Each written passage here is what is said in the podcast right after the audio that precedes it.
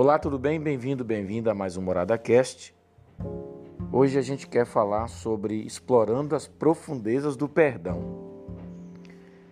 Alguém já disse que o oceano é uma excelente metáfora para ilustrar a profundidade ilimitada do perdão de Deus.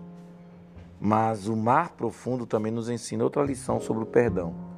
E é interessante mesmo, porque se você já estudou a hidrosfera, ou seja, as camadas de águas do mundo, já descobriu que todas as fontes de água, lagos, rios, lagoas, a água do seu banho, são, em última análise, providas pelo oceano. Tudo vem do oceano. Você já percebeu isso?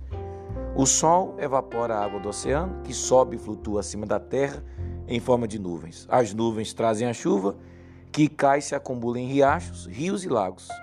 E desse modo, a velha e boa água, H2O, que flui dessas fontes de água fresca até a torneira, é, em última análise, tudo proveniente do oceano. O perdão é a mesma coisa. Tudo depende se o perdão acontecer. Porque o perdão, ele flui no mesmo tipo de ciclo. Sempre que você ou outra pessoa oferece o perdão, quem é a fonte desse perdão? O próprio Deus.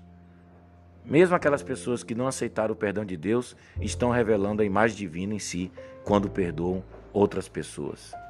Bem, se Deus é este oceano de onde provém a nossa capacidade de perdoar, então basta apenas uma coisa: experimentarmos o seu perdão ou experimentarmos o seu profundo amor para que nos sintamos capazes e instrumentalizados para fazermos algo que faz toda a diferença nesse mundo: o perdão. Porque sem o perdão é bem difícil nós preservarmos as relações humanas. Pensa sobre isso.